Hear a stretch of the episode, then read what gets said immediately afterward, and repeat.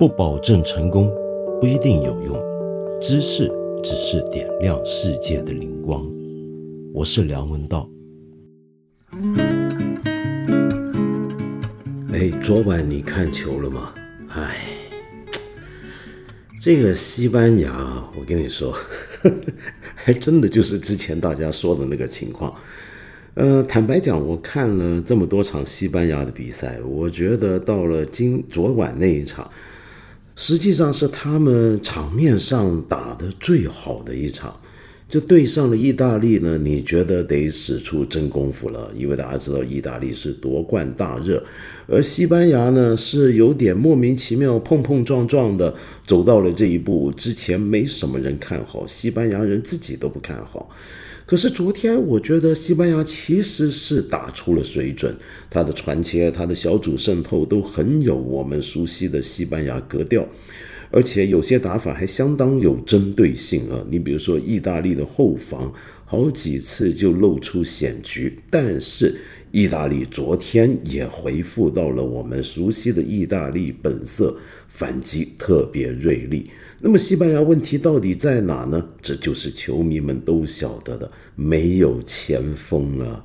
准确的讲，就是没有正前锋。我的天，那个奥亚萨瓦尔是什么东西？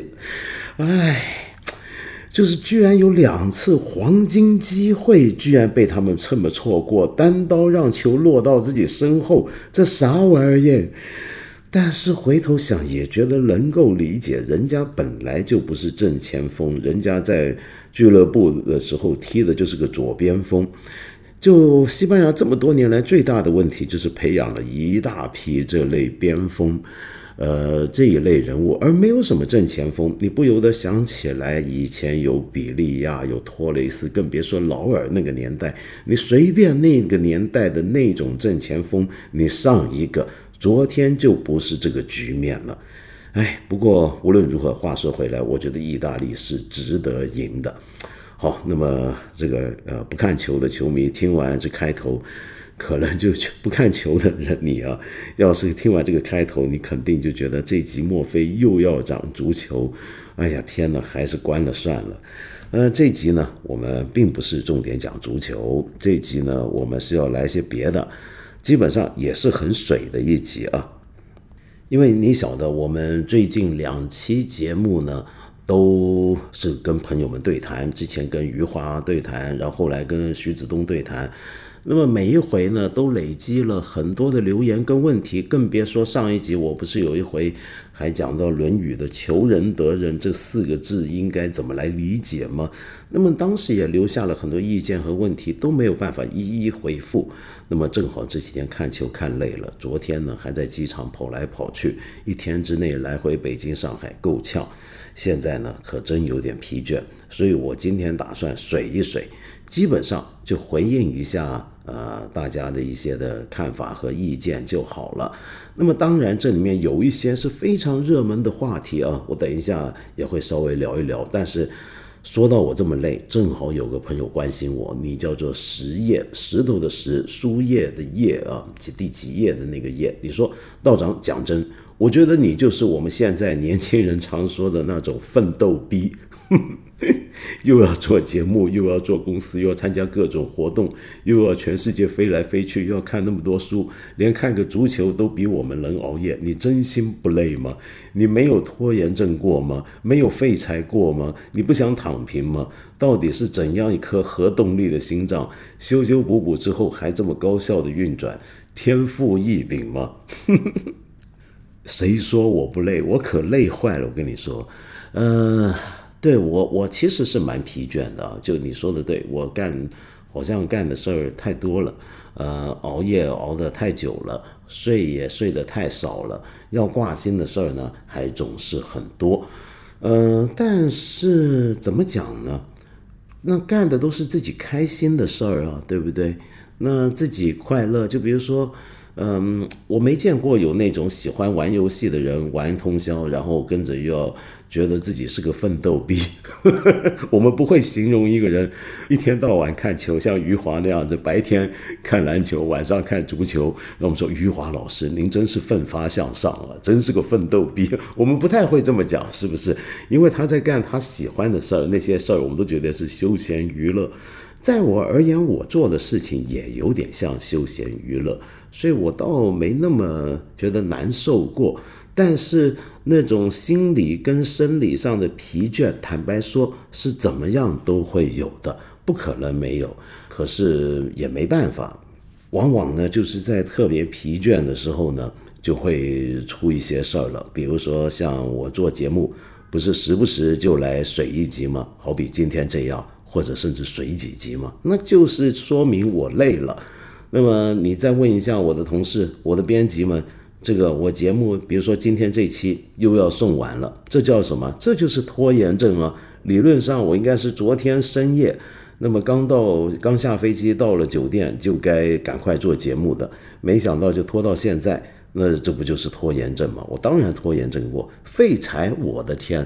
我青年时期的废柴岁月你都没见过，不过这个问题我们待会再聊。我现在想先转一个方向，谈一谈最近大家关心的一个热门事件。那么最近的热门事件很多事儿都不是那么好谈。坦白讲，呃，我们这个节目啊，有时候讲一些比较大家重关心的问题，一些引起重大社会甚至政治争议的事儿，偶尔我们也会讲，但是讲多了也很累。天天看着这些事儿也很累，因为你总觉得好像怎么讲来讲去都是同样的题材。你比如说，就拿这个辱华之 类，比如说，也有人问为什么不讲一讲索尼本来要在七月七号发布新游戏的事儿。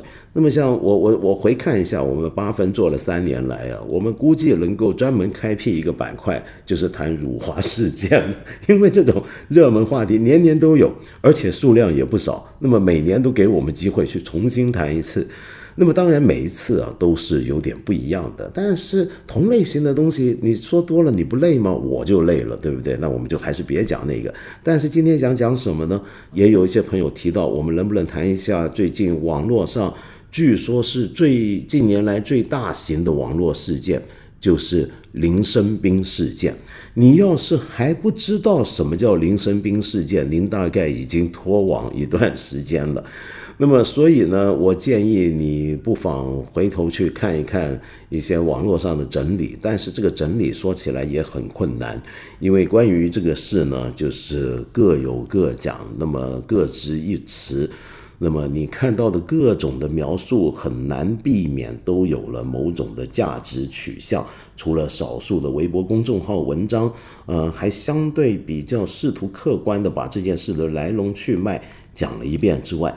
嗯，这件事情啊，坦白说还比较复杂。比如说，我们有编辑就建议，我们是不是可以从教魂，也就是已故的美国著名中国史学家、汉学家菲利孔孔菲利，或者他的汉文叫孔富利所写的那本书。那那本书呢，我其实很多年前在一千零一夜也介绍过。最近为什么又会被人提起来？而且跟林生斌这件事情拉上关系呢？那主要就是因为，呃，大家看到林生斌这件事情发展到最近，大家在讨论镇魂井啊，他身上的纹身是不是一种巫术啊？有某种的迷信宗教仪式啊等等，那么就开始让人联想起《教魂》这本书所说到的乾隆盛世年间的。民间妖术传言跟谣言的事情，这个角度挺有意思的，但是我也不打算今天详细展开来讲。为什么呢？因为这些事儿啊都不容易讲好，一讲出去很复杂，花时间。我今天还想多留点时间回应一些朋友的意见跟留言，对不对？那么我就简单说一点好了。这一点是什么呢？就是我一开始没有太注意这件事儿啊，那主要的理由就是我觉得跟我没多大关系。就人家一开始我以为就是个家庭事件，就有这么一个人，那么他不幸遭逢意外，妻子和孩子都在大火中丧生，被人谋害，他悲痛欲绝，然后呃被大家注意到了，然后就成为大家同情的对象。本来他跟他太太经营的服装品牌，就在这个背景跟情况下得到很多人的支持，大家觉得林生斌是一个深情的男子和爸爸。那么现在发现，哎，不对劲，原来他已经又有一位伴侣，而且生了孩子，已经有了新家庭了。那么大家就开始有点不开心了，然后跟着就发掘出或者认为发掘出很多他的问题。那么最后就觉得这个人从头到尾就是个坏人，是个骗徒，甚至搞妖术。我用很简短的方法这么描述完这件事儿啊，我的第一个感觉就是，他到底是谁呀？就 你明白我意思吗？就为什么大家一开始会注意到这个人？这是因为当年那起新闻事件。那那起被他们家保姆纵火的这个新闻事件里面，这个林生斌开始被人关注到。但是他之所以成为公众人物的那个节点，其实是因为他在社交媒体上面发布的一些的东西。那么以及跟大家互动，那么让大家对他有很多的同情，甚至是好感。据说后来还有很多女粉丝，然后逐渐的就形成了一个我们今天所说的人设。然后现在大家就觉得他人设崩塌了。人设这个事儿啊，我其实一直都感觉特别好奇。哎，等一下，你有没有听到？啊！你别跟我说这下你听不到，我房门外头真的是有很多人在喊叫，你听真的听不到？你听不到就是我们编辑太厉害了。好，回头讲人设，人设到底是个怎么回事呢？我觉得我们可以简单的来这么来理解，嗯，人设其实就是我们的社会啊，我们大众社会其实对于一个人，对于人的类型跟人的人格、人的形象。其实我们是有一套角色设定的呃词典的，呃，我们好像每一个人踏入公共领域之中，无论你是明星艺人是运动员，只要你成为一个公众人物，呃，我们就觉得我们怎么来理解这个人、认识这个人，最好的方法就是把它放进一个我们社会中好像有一套平常不自觉的。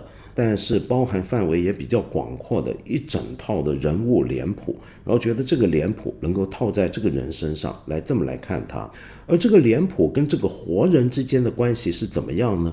就是这个活人啊，他可能本身也真的具备了某种性格、某种的倾向、某种的特性，而这些特性正好可以嵌入或者吻合。我们刚才所说的这些的角色脸谱的这个词典中的其中一条，那么于是这个人设就完成了，而且在后来的社会媒体上的互动传播之中呢，这个人设还会逐渐发展，甚至固定。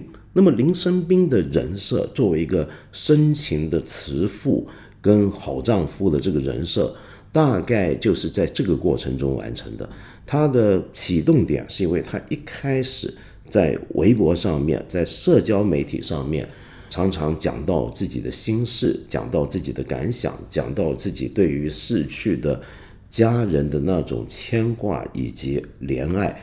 那么，于是这一点就已经符合了我们大家对某种人格设定的想法。然后我们跟他互动，然后在这个互动过程之中呢，他也好像。呃，有意无意的在配合着我们这种角色设定，于是一个人设就形成了。对于人设的形成这个事情，我一直觉得有点怪的地方是什么？就是今天在社交媒体年代的那个启动点，那就是有一个个人他的人格，他可能原来不是一个明星，原来不是个多大的人物。我们之所以注意到他。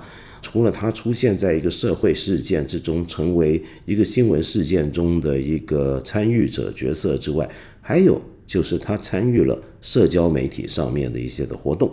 对于社交媒体，比如说微博这件事情啊，我自己啊其实一直都很有保留，也很有距离感。我以前在演讲啊、访问里面我也说过很多次了，但现在我觉得，因为我听说八分很多听的。朋友都是以前没注意到我的人，那没注意到很正常嘛。我这种小人物，你还是别注意我的好。那么无论如何，我我还是可以重复一下，我大概是十年前左右就开始写，呃，我对当代的社交媒体的保留，那很有可能只是因为我老啊，就我年岁未必多有多大，但是我的心态比较老，可能我比较保守，落后于时代，我对这玩意儿是有点抗拒的，呃。我以前，你比如说像脸书刚刚开始发展到香港的时候，我也参加过；推特我也玩过，呃，微博之前不是还有饭否吗？我也玩过，微博我也玩过，各种各样的社交媒体呢，基本上我都参与过。但是我要不是玩了一两天，体验到了，呃，明白是怎么回事之后，就退出。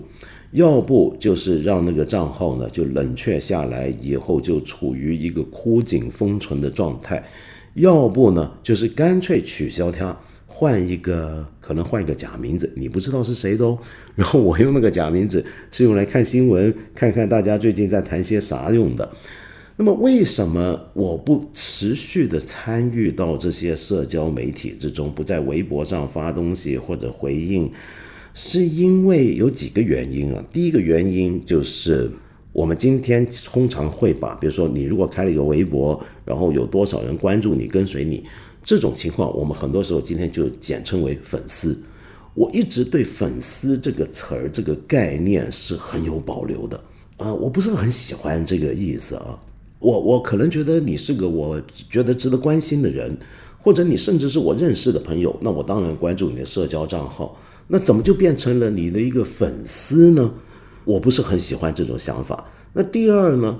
我觉得这种社交媒体啊，他对我而言，我有点不适应的地方是，我感觉好像一个人把自己的日记啊，就天天都要铺到网上一样。如果是个年轻人，你大概不知道，曾几何时啊，写日记这回事儿，在传统上是个很重要、很私密的事儿。我们比如说，最近我看到网上有人在传季羡林先生年轻的时候日记，觉得他说话太好笑、太直接，粗话都上了，跟我们原来啊也是个人设那种国学大师季羡林先生的形象相去甚远。那为什么季羡林先生在日记里面可以写这些东西肆无忌惮？那是因为他的日记在他而言是私密的，是属于他自己的，那不是一个公开来给人看的。没错，这就是以前的日记。以前的日记啊，甚至有过这么一种日记本，是上头有钥匙的、有锁的，就可见这个东西多严重。我记得我小的时候啊，这个老师叫我们写日记，也通常叫我们要把这个日记呢要保存好，而且还会跟我们讲到，就连老师、父母都不能够不问自取的拿来看的。而有些同学呢，他们关系特别友好呢，好到一个程度，用什么来证明呢？那就是他们可以交换日记。也就是说，从前我们觉得我们每一个人都有一个我不想让别人晓得的内心的情绪，我不想的跟人分享的我的一些的想法、我的经历。那这些东西我又怕忘记，或者我想给自己一个。呃，反思，给自己静下来，重新翻看的时候，重整自己人生的机会。于是我们记录日记。但是自从有了刚才我说的这些社交媒体之后，我们开始用文字、用图片、用影像，等于把过去很私密的日记完全公开出来。我有点不能理解的就是这个：为什么我要把我的人的生活拿出来分享？我们今天这个年代总觉得分享是件好事儿。我们什么事儿？我今天去哪吃了顿饭？我在哪个洗手间拉屎？那个洗手间好干净，我都要分享，还要有图为证。为什么呢？这有有有什么意思呢？就你你你吃这顿饭很好吃，对我而言很重要吗？是什么概念呢？我不是太能理解这个啊。那么，当然，大家很快也意识到啊，这不是一个那么直接的、赤裸的分享，因为你是拿出去给人看的，而拿出去给人看呢，那你就总觉得还是要有点包装好。于是，有时候呢，我们就会见到今天的网红分享社交媒体上分享内容很活跃的网红，就这么来的。他开始出现角色设定，他开始出现比较经过多的修图程序的一些的图片的展示。它开始多了一些文字讲究和雕琢，一些故事的设计等等等等。那么慢慢的，社交媒体上我们看到的这些人的分享，就开始呈现出一种他一方面又好像很内化的、很内向的，是一个人的内在的表达，但另一方面又是一个经过设计的对外的投射。而那个投射的方式跟方向，就是某种程度想要符合我们社会中大家能接受的人设，那么吻合起来，那么它才能够被大家准确的定位。他在这个芸芸众生之中，我们该怎么来定位这个人？他是个温文儒雅的书生呢？他是个痴情的丈夫呢？他还是一个不羁的浪子呢？等等，他要符合这些人设。就对于这件事儿啊，我是。很有保留的，所以我这么多年，我你比如说像我现在给你聊天做八分这个事儿，我都很强调这是个节目，这不是我在分享我的生活经历啊，就我做的是个节目，我节目里面也许会分享到我很多的想法、我感受、我遇到的事情，但是它始终我把它当成节目，你不要把这个当成就是我梁文道的一个延伸，你千万不要以为这里面投射出来那个形象就是我本人，千万别。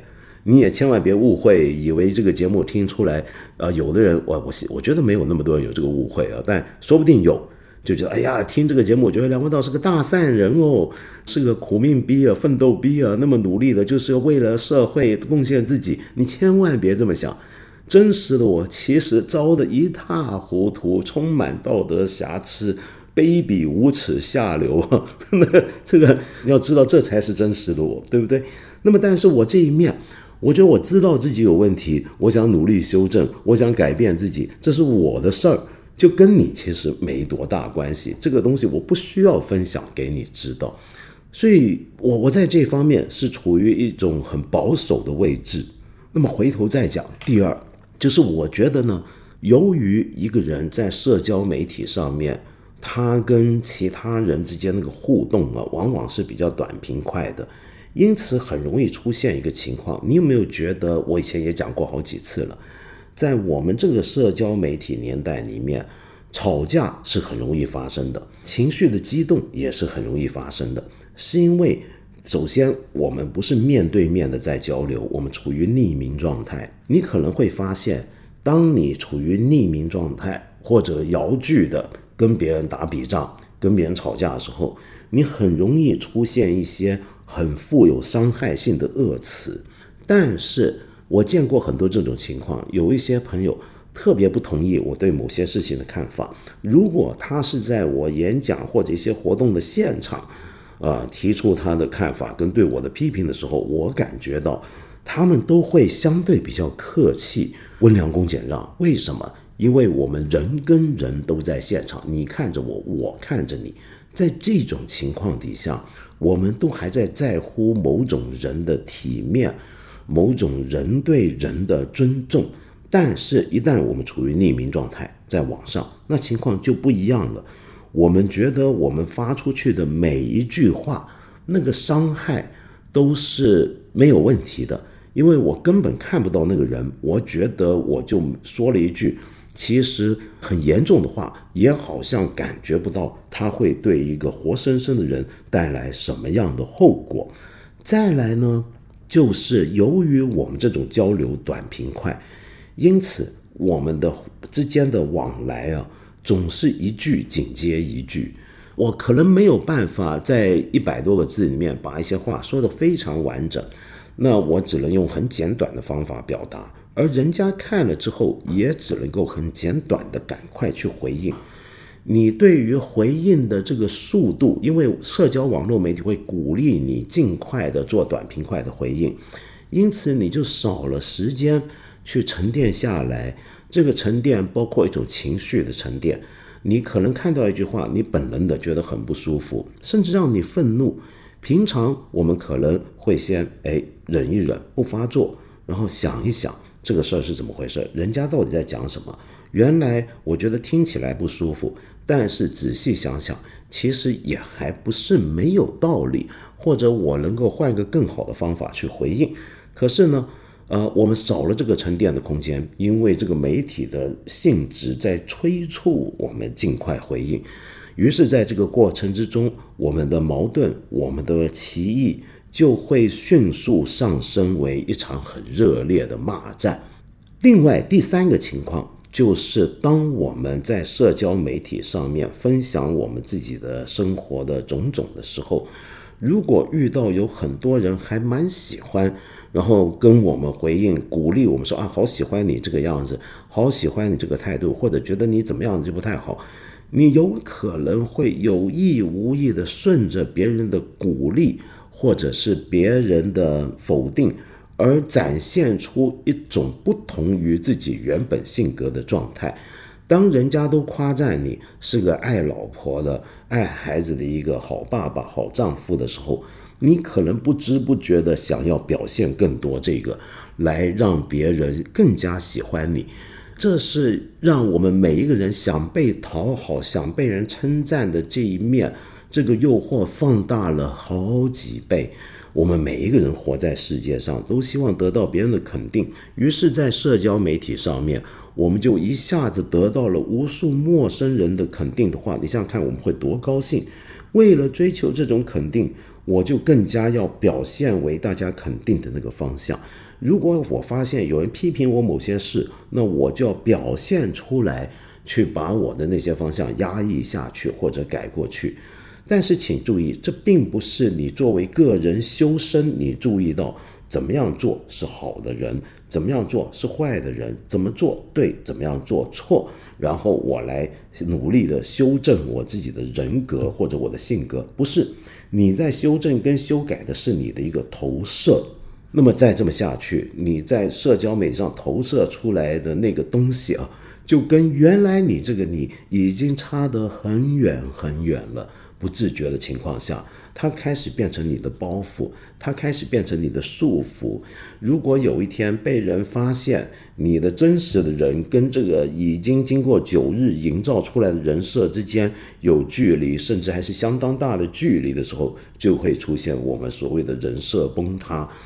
这种人设崩塌就会为对真实的这个你带来莫大的伤害。但是我想说的是，其实从你开始顺着别人的眼光来塑造自己的时候，你已经在伤害你自己了，因为你在让自己分裂成两个人，你在努力的让自己想要得到别人的赞赏，你的那个自我，你的 ego，其实会变得非常巨大。所以我常常觉得，在社交媒体上投射出来的人设，都是一个人的。自放大的自我，这个自我不是他真正的那个我，而是他希望自己成为的那个我，但是他又并没有很努力的让真实的这个我往那个想成为的我的方向走。不像我们传统，我们讲儒家修身，我们有榜样，孔子是个榜样，我要努力的往他那个方向走，不是这个样子哦。这个是什么呢？我只是希望自己长得像。比如说黄晓明啊，像黄晓明好吗？我不肯定，我在瞎说吧。比如说我想像黄晓明，那我就努力的把自己修成黄晓明那个样子。那么这是一种外在投射，而不是一种内在的人格修养的过程。讲了这么半天啊，回头看林神兵，我就在想啊，假如他一开始他没有社交媒体，他的伤痛欲绝都没有拿出来跟我们分享的话，那么今天。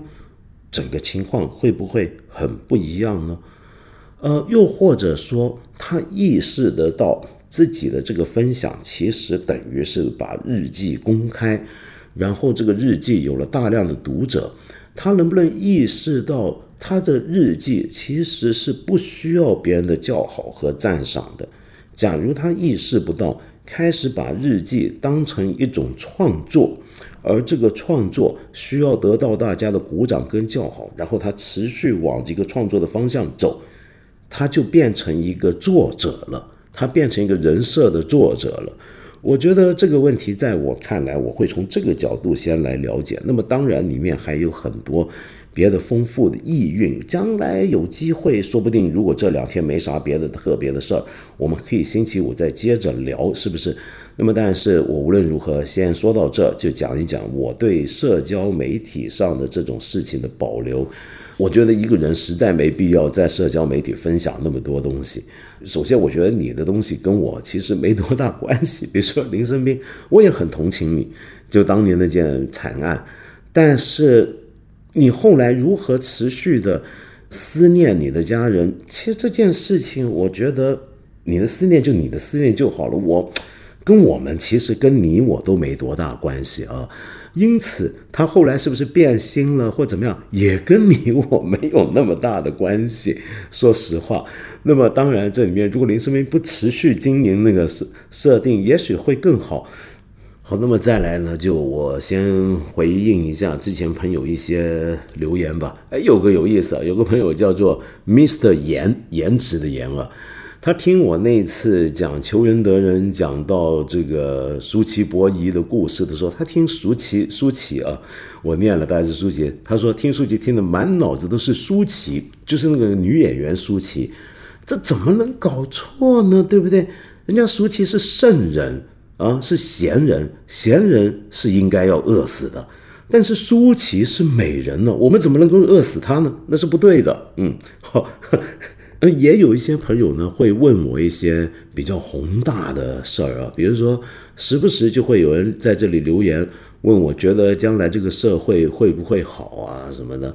我大概也讲过好几回了，我觉得。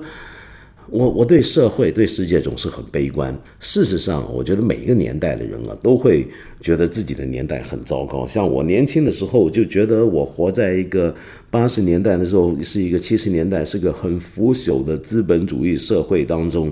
那这个社会充满了压迫，充满了不公正等等的，是烂透了。而且大众呢，还受到娱乐媒体意识形态的催眠，毫无感觉对这件事情，我觉得烂透了。但今天回想起来，说不定我会觉得啊，原来我人生中最好的岁月已经结束了，现在更糟，将来说不定更糟。我们大概每个年代的人都会有这种感觉啊，就很多时候这是很正常的。你如果问认真问我对将来有什么看法？坦白说，我只能说不知道。因为就算我总体上觉得这个世界越来越问题越来越严重，尤其是像环境的问题，可是你不知道会不会有什么意外？有些意外是很偶然发生的，比如说像去年爆发的新冠肺炎。它对世界造成这么大的影响，我们之前能够预估得到吗？还有一些意外，很可能是无数的个体的一些的行为的偶然的蝴蝶效应，也可能是他们的积累。所以我觉得你不要去关心这个世界会不会好，你先关心作为一个人，你觉得做什么事是应当的，人怎么样才能够改变自己？我觉得这个更重要。而且有些时候，我对这个社会，如果说还能有乐观的地方，那恰恰是因为我觉得我们国家现在有很多人都是非常善良的。我对世界很悲观、很难过的时候，当我看到路上一些人。他那么的友善的对待别人，我看到今天斯文的年轻人，我看到抖音里面那些去救助各个社区的流浪猫狗的朋友们，我就觉得这个世界还是有希望。你比如说，我们这有一个朋友叫悠悠晨，你说有一个问题心境困扰我啊，那个问题就是普通人应该帮助普通人吗？如果应该，那又应该怎么做呢？有这个问题，是因为每天下班通勤会走过长安街的某个地下通道，通道连接地铁口，每天有各种行人，经常会有一些有年纪的妇女在通道里发旅行社长城一日游的传单，我有时会接过来，有时不接。一次偶然注意到她的手因为事故先天是畸形的，除了捏住传单，基本无法有其他动作。可是我除了接过传单，随后扔到下一个垃圾桶里，什么都不能为他做，让我觉得很难受。推而广之，有很多人在非常恶劣的工作环境下，为这个城市做出了巨大贡献，但生活水平很差。我也只是一个普通的公司职员，但在干净整洁的办公室工作，拿着和他们相比还不错的薪水，我应该以什么态度去面对他们？我很怕以圣人居高临下的姿态。出现在他们面前，我们都是普通人，普通人可以怜悯普通人吗？我们这些过得比较好的普通人，可以做点什么去帮助这些过得不够好的普通人，却不至于极度贫困需要组织援助的那种啊。我目前想到的是积极配合垃圾分类，少给负责垃圾分类的师傅添麻烦，不乱停共享单车，让师傅整理起来方便些。但这些就足够了吗？除了一些在一个城市里面守法规矩、公民该做的事，我们是不是应该做一些事，让他们好过一点？如果有，是什么？你看，这位悠悠城就是让我觉得我们社会有希望的朋友。你能够这样子想啊，就悠悠城像您刚才讲的这样，我觉得您已经做到很了不起的事了。我不会说你现在做的这些事情就已经足够，但是我说这些事情就已经是往好的方向走的第一步，甚至是很了不起的一步了。比如说，你积极配合垃圾分类，那因为你知道会有些师傅要负责垃圾分类，你不想给他添麻烦，你不要乱停共享单车，让整理的师傅整理起来方便点。这是多么好的一个想法！你心里面已经开始顾及到其他人的情况，你开始考虑到不要让其他的人工作或者生活那么困难，你已经很了不起了。如果你真的就只是像你说的一个普通公司职员，你能够这样子想，而且还注意到自己不要居高临下的出现在他们面前，那这不是一件最了不起的一个态度吗？事实上，我们每一个人都是普通人。我一直鼓励我们大家都是这么做。我们在餐厅里面，在酒店里面，在各种场合收到他人的服务，我们虽然有知道人家是拿了薪水做这件事情，可是我们是否仍然可以有基本的感恩之心呢？我们要感恩的是身边所有的这些普通人，他们就算是拿薪水工作。我们会说那是他应该的，就好比政府要做好执政工作，这是应该的。但是这些普通人，我们还是可以感激他们。人家递个东西给你，你说一声谢谢，这不是因为他对你施加了什么他不该给你的恩惠，而只是一种最简单的体面。这种体面至少能够让被你感激的这个人心里面好过一点。他会感觉到，我今天在这里工作，这不只是个工作，而且是跟别人的互动。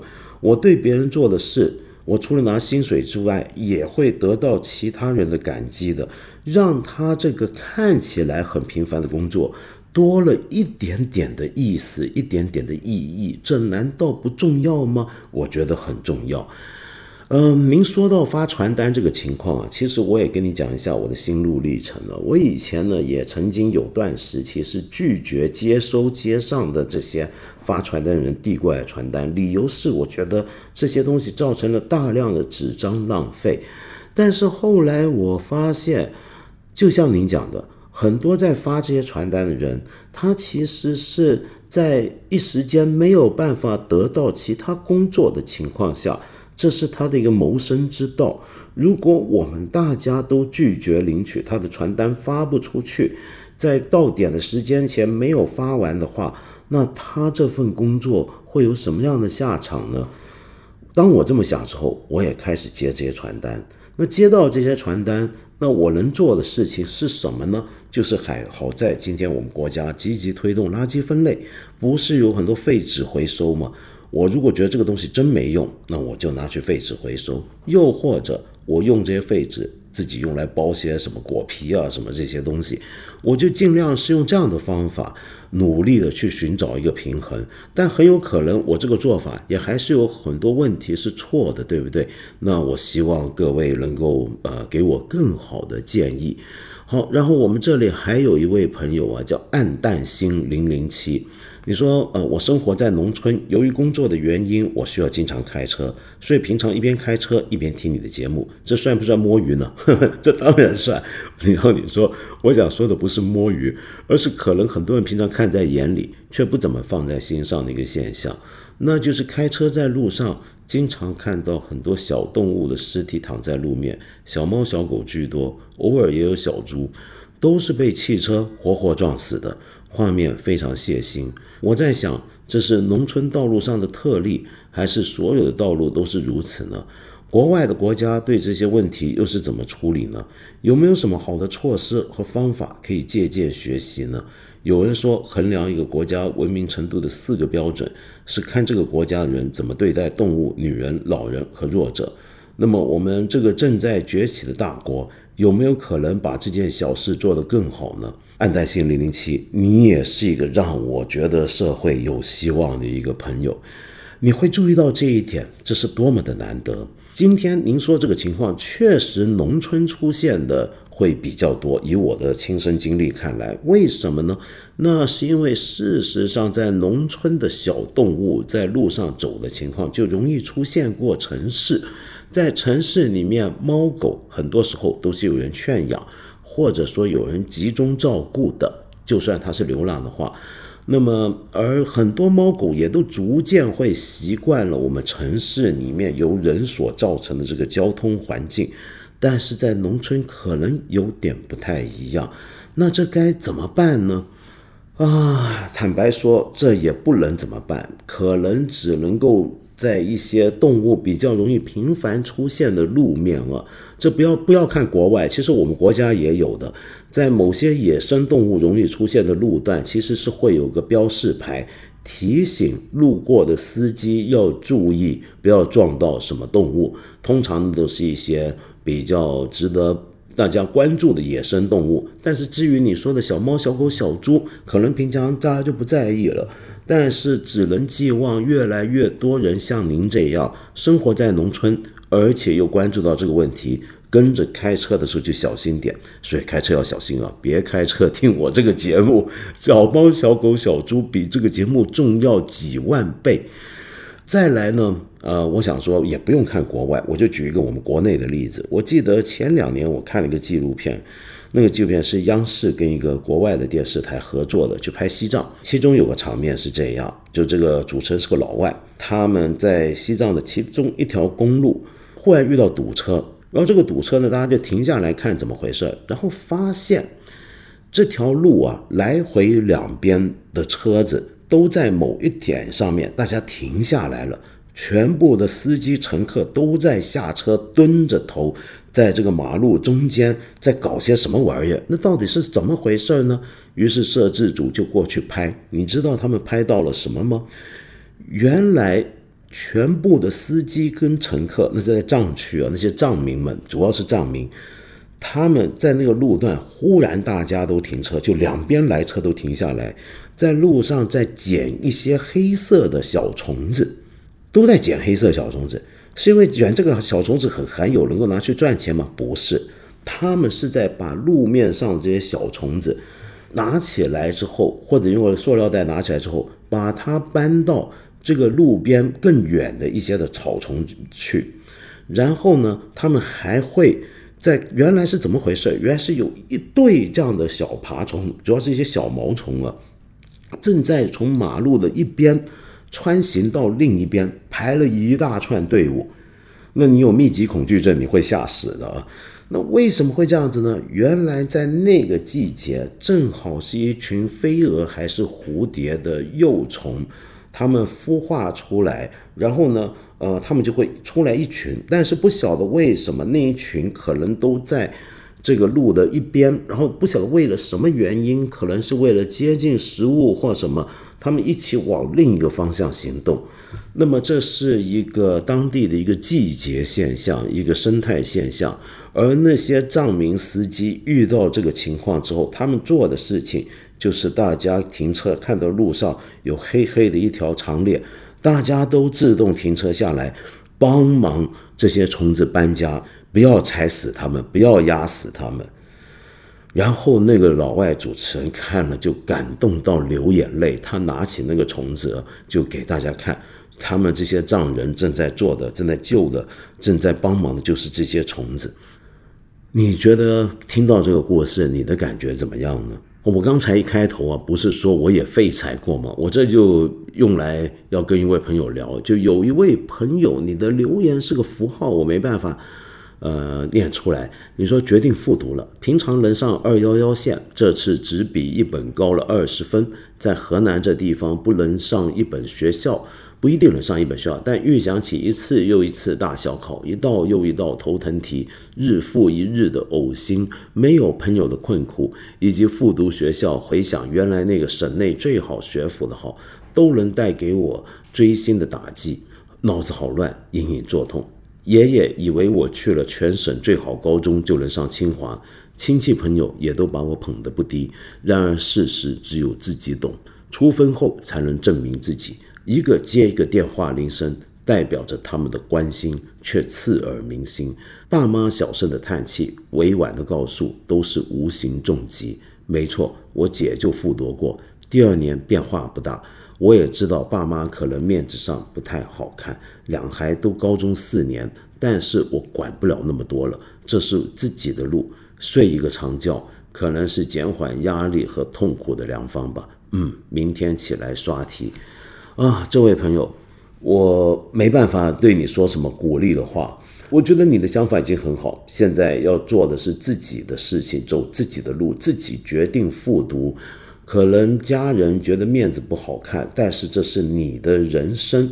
呃，你也要知道，你考什么成绩其实不能证明你自己是谁的。能够证明你自己是谁的那个东西，远远不是考试一次成绩那么简单。如果考试就能证明自己，那我们做人就太容易了。我也建议你先好好休息一下，然后从头再来。我不能鼓励你，但是我可以跟你分享一段我的废柴人生。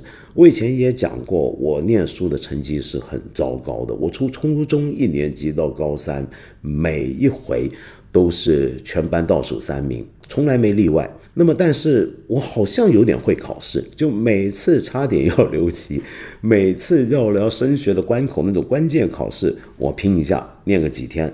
勉强能够翻过那道线，哎，我就觉得满足目标，然后跟着又继续我的废柴生活，该玩该就玩，该喝就喝，该闹自己的东西就搞这些东西，看自己的书，直到我在香港那个年代啊，我们那个年代呃，学习英国的体制啊。就念完高中二年级，我们叫做中五，中学五年级，要再往上升读的阶段的那个阶段叫预科，就在大学跟中学中间有个预科阶段。其实你可以把它理解为高三、高四。那么当时呢，我那个中间那个升级考试成绩相当好，于是有大学呢就看到我成绩这个样子，就提前预选，说你将来就可以上我这个大学，只要。你在高三那年再考一个试，那个试考只要及格，全及格，你就能进来了。你想想看，这是多容易的事儿，对不对？但是我告诉你，我那一年就废柴到极点，我就是基本上是完全在玩自己的。当时在开始做一些艺术创作、剧场的东西，参与社会运动，全年都在搞那些事儿。结果最后那个考试，我连五科及格都做不到。就一塌糊涂，所以我就没办法在那一年升上大学，所以我也算是复读，只不过我没有真的回去读高四，而是就在家呃自己温习一下，其实也没怎么温习，呃，只是多了一年很自由的时光继续玩。那家里头人当然挺不爽的，对不对？觉得这孩子挺没出息，那么就觉得我该好好准备，然后替我未来的出路担忧。但是我还是那么随随便便，也是到了最后临考的时候，这回别像第一年废到那个程度，这回努力一把吧，是这样才上。所以你说复读吧，呃，我这种自己读的复读，我也有这个经历。我们很多人都复读过，就你并不是孤独的啊，你不要以为这个复读有什么不好看的，没没什么，这个是个小事儿，好吧？我老说啊，我们这个节目啊，就看大家的留言就能学到特别多的东西。有些朋友留一些问题，都能看到别的朋友的详尽的、诚恳的回应，我觉得很开心。那么更开心的就是有人告诉我们一些自己不知道的事儿，比如说我上回跟徐子东聊足球，就聊到了为什么今年明明是二零二一了，这个欧洲杯还叫二零二零呢？是因为想忽略过去一年的疫情变化吗？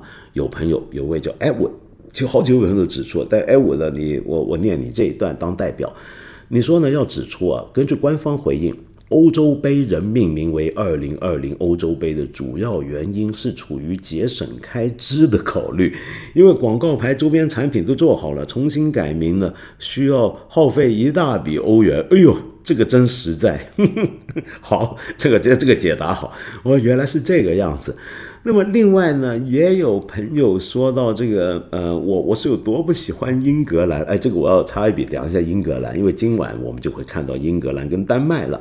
那么有位玛格丽特九公子说：“文道啊，你是有多不喜欢英格兰啊？被你笑死了！我果然是英格兰的伪球迷。希腊二零零四年，我刚好在伦敦，室友是希腊人，那次真的是疯了。足球真是好看啊！感谢你们这期把我乐得打滚。哎，你是个什么意义上的英格兰伪球迷呢？我是这么定义啊，就凡是那种非常看好英格兰，每回英格兰出来从头到尾就夸，我觉得。”啊，那你大概就是伪球迷，真英格兰球迷不是这样的。我跟你讲，先这么说吧，我其实呢，我根真的不知道自己是不是英格兰球迷，理论上应该是啊。为什么呢？因为我最早看呃足球呃联赛看的就是英国比赛，那个时候还没英超呢，那时候是还叫英最高级别的英国的职业联赛，就是甲级联赛，后来才有英超。我从那时候开始看。所以，我当然对英格兰足球是有很深的感情。那么，但是你英格兰足球看久了，你看到他们作为国家队一次又一次完蛋，你慢慢就会开始养成一种很奇怪的性格。就好比我是阿森纳球迷，看到这几年的持续堕落，你开始会养成一种非常广大的胸怀。这个胜败啊，那算的是什么？那那是转眼元年，你 你都会开始有这种万事皆浮云的一种感慨，而且呢，你还会因为看英格兰足球，被英格兰足球队的表现而培养一出很英国的一种状态。什么状态呢？我们以前不都说吗？这个英国是全世界最喜欢自贬自损的一个国家。呃，最有名的案例就是丘吉尔，在二战美国还没参战前呢，他曾经说过，有人跟他说，别的国家都说英格兰你们这样子，英国你们独立对抗纳粹跟意大利法西斯，你们要完蛋了。然后丘吉尔好像是丘吉尔吧，我没记错的话，丘吉尔就讲的话，那就太好了，没有什么比告诉英国人你们完蛋了更让他们高兴的事儿。这个很英国，所以呢，你在。讲这个英格兰足球多不行多不行的时候啊，这个恰好就是英式的低调。而且啊，我我觉得你降低心理预期，你觉得他们今晚会输？比如说觉得哎，他们多晚不行，丹麦一定会赢他们，英格兰就是三喵，就是欧洲中国队。哎，今晚万一赢了，哎，你就暗爽一把。然后再到了决赛，你要碰意大利的，你就说哎呀。那怎么能拼得过意大利？意大利是大热门，人家这个冠军相多鲜明，英格兰就是走狗屎运，一个不小心他又赢了，哎，那种欢欢喜啊！是你之前一直预期他会赢，而他果然赢的欢喜是不一样的，你懂吗？这个英格兰球迷该有这种很变态的喜乐。当然，我也知道，呃，英国那边有些人也不是这样，那些英国媒体天天在吹。但是这种吹，我们英格兰球迷也都已经很了解了。就这么多年来，他们每次英国队出战，他们都是事先吹得一塌糊涂，所以才叫三狮。但是后来都变三喵，是不是？我们就走着看吧。最后有很多朋友啊回应了，说这个我们上回啊，我跟子东两人不是还在纠缠吗？子东不是特别爱看这个足球赛开赛前唱国歌的片段吗？我对这段通常没多大的兴趣啊，就通常都不看，是后面开赛了才看。他很感兴趣。那么昨晚呢，我也顺着他这个意见，我也看了，果然意大利。开赛的时候，这个球员啊，哇，那个热情是嘶吼出来的，全场都感觉得到，全场也很多意大利人一起欢呼。但是，一到西班牙那边，哎，没声音了。原来，西班牙就是上回我们在讨论的，到底哪个国家的球员跟球迷是不唱国歌的。然后，当时就有很多朋友留言，就说那就是西班牙。为什么？因为西班牙没有国歌歌词，真的是这样啊。哦，那我我有点印象，听过这事儿。然后呢，我回头也调查了一下，发现果然如此。但是这个事儿啊很有意思，我跟你说一下，西班牙的国歌的正式名称呢叫做《皇家进行曲》。其实它很古老，这个来源有些不明朗，就不晓得谁是最早作曲的人。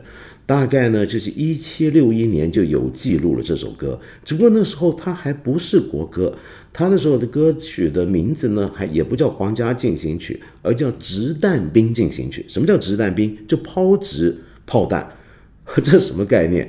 就你可以把它当成是那个年代的一种手榴弹，其实就是个炸药。这个选一些那时候炸药很笨重。那要选一些特别冒险、特别敢死不怕死、身材高大强壮的一些士兵，率先开战之前举着这个炮弹点了火朝对方扔过去，那是手榴弹的雏形。干这种事儿的士兵就叫做子弹兵。那么由于子弹兵英勇、块头又够大、体能条件好，那么后来就干的就不光是子弹，也干别的很多的事儿，就是一些冲锋队吧。那么这首曲子原来就是子弹兵的进行曲。那么到了一七七零年的时候，当时的西班牙国王卡洛斯三世把他名字改成叫做《荣誉进行曲》，开始盖各种的公共的皇家宗教大型盛典仪式上面把它演奏出来，于是逐渐的就变成了西班牙的国歌。以历史来讲啊，这其实是世界上最古老的国歌之一哦。但是为什么它会没有歌词呢？这也很妙。世界上啊，有四个国家的国歌是没有歌词的，而西班牙这个没歌词比较诡异，因为它的国歌有了这么早，怎么会没歌词呢？其实它曾经有过啊，你要知道它曾经有过。呃，第一次呢，呃，一直过去有很多民间各种版本，有时候官方也用，但从来没有正式立法规定这个词就叫做歌词。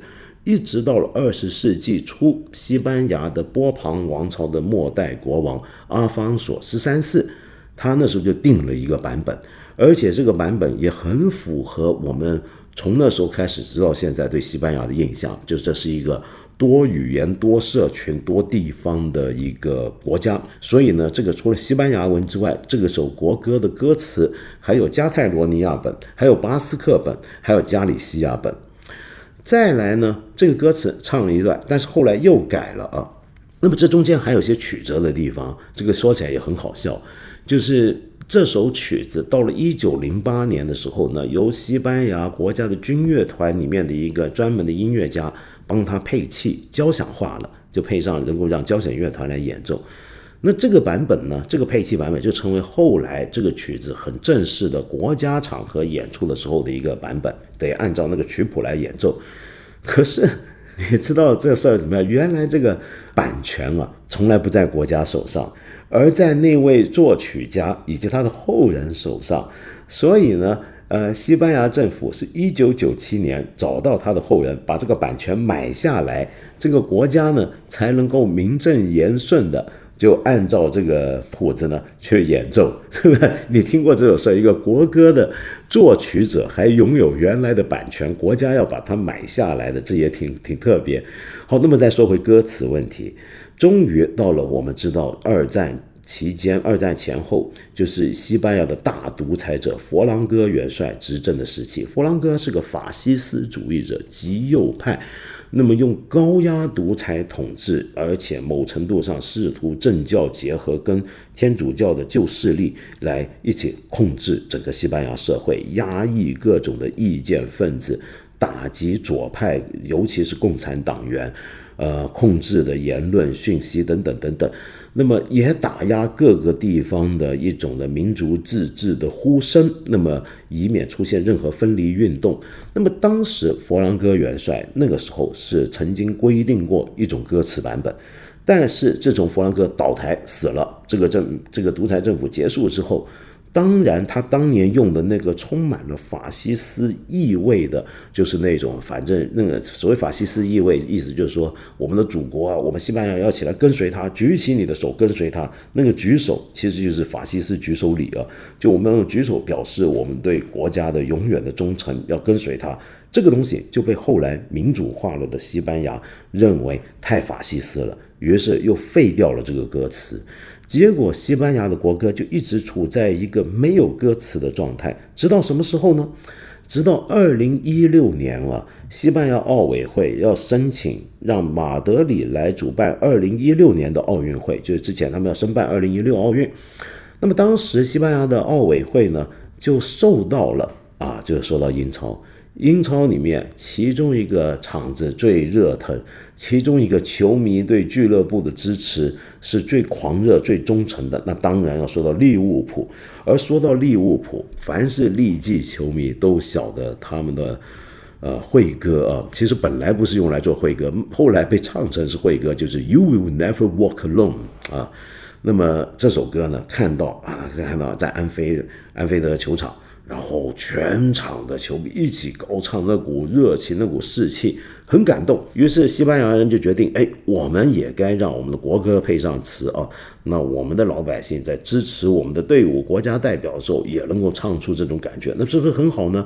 于是就开始搞比赛，就争取甄选这个国歌歌词。你没想到这个国歌是由奥委会去推动，让大家找歌词的。结果很多人报名呢，很多人提出。结果后来有一个人胜出呢，是里面歌颂的是一个民主共和化的一个西班牙时代，比如说要歌唱自由啊、和平啊，忠于的不是国家政府，不是某个政党，而是宪法。可是呢，不晓得为什么又没用。后来又有一个歌词呢，呃，也被选出来，但是里面有句话叫“西班牙万岁”。那么大家又觉得有问题，那你西班牙国歌喊“西班牙万岁”，这有问题吗？他们觉得太有问题了，因为这个“西班牙万岁”就是独裁者佛朗哥年代最喜欢的口号之一，所以这句话在他们一听来就觉得很法西斯、很独裁。那么终于就又放弃，就一直处在现在这个没有歌词的状态啊。当然，你知道西班牙这是它的很非很特别的一个政治特色。他总是要在这种后独裁年代里面找到一个平衡的一个艺术。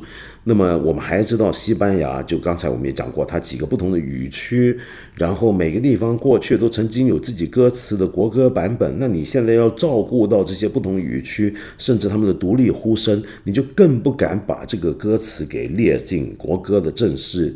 的这个标准之中，你看，比如说这几年我们看到，包括巴塞隆纳以巴塞隆纳为首府的加泰隆尼亚地区，这个独立公投事件不是闹腾腾的吗？前两年，然后当时的几个独立领袖最后也被政府西班牙中央政府抓捕，说他们是犯法，这个事儿闹得很大。那么加泰隆尼亚人一直非常不高兴，觉得自己被这个中央集权国家压抑了。